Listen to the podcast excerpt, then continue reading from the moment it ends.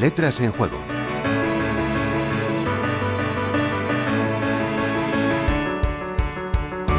En nuestro anterior programa les hablábamos de una expresión que se utiliza para denotar una reunión o encuentro que acaba mal, con bronca.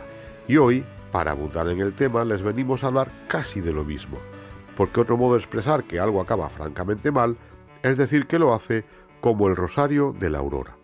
Nadie tiene duda del sentido, pero ¿qué ocurrió en ese famoso rosario para que se haya convertido en paradigma de fracaso o fiasco? ¿Y cuándo ocurrió tal? El rezo del rosario de la aurora es una muestra de fervor religioso popular, una práctica de piedad comunitaria en la que las comunidades se reúnen en el amanecer de algunos días señalados y recorren las localidades procesionando mientras rezan.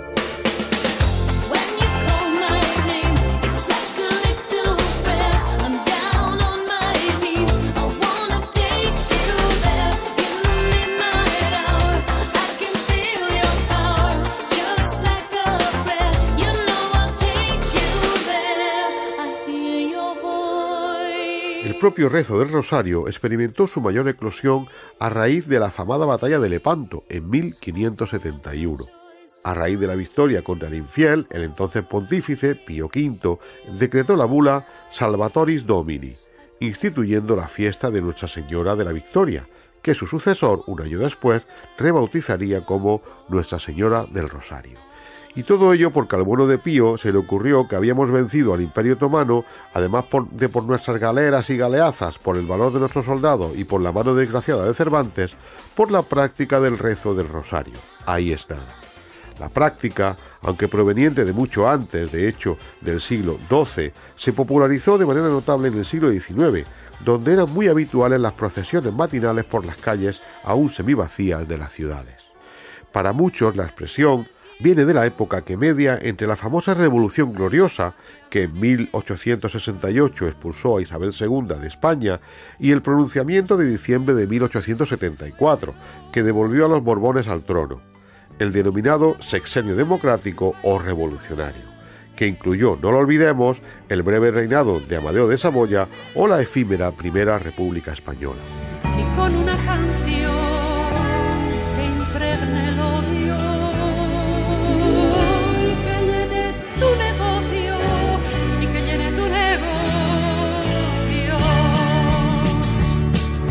Las ideas políticas de los sectores más liberales de la sociedad habrían provocado enfrentamientos con estas procesiones, símbolo de la España más tradicional y conservadora.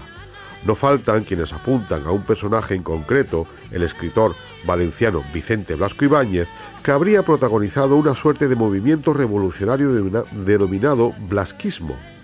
Efectivamente, don Vicente era un noto republicano y anticlerical, que difundía sus ideas a través del diario por él fundado en Valencia, El Pueblo, y que fue diputado en Cortes y figura representativa de la cultura española de la época.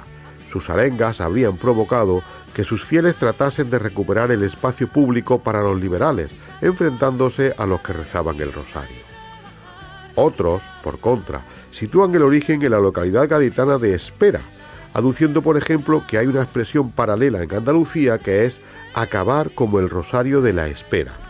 Crónicas, no saben muy, muy, bien si apócrifas, hablan de un buey que se habría escapado y arremetido contra la procesión y acabado con el presbítero de la localidad. Y para mayor abundamiento, hay todavía quienes dicen que de liberales republicanos y anticlericales nada, que todo surgió de la secular rivalidad entre las hermandades de la Santa Cruz y la de las ánimas, que pudo acabar mucho antes, en 1749, en una batalla campal en la que los fieles acabaron a farolazos durante el entierro de un cofrade, lo cual apuntaría a otra versión del refrán, acabar como el rosario de la aurora, a farolazos, cosa que no deseamos, por supuesto. Un pueblo es un pueblo, es un pueblo es. Juan Antonio Martínez Verbel y Delia Gabela, Universidad de La Rioja, Radio 5, Todo Noticias. La sonrisa esquina y trabajar y trabajar, poniendo vida a vida, ladrillo en la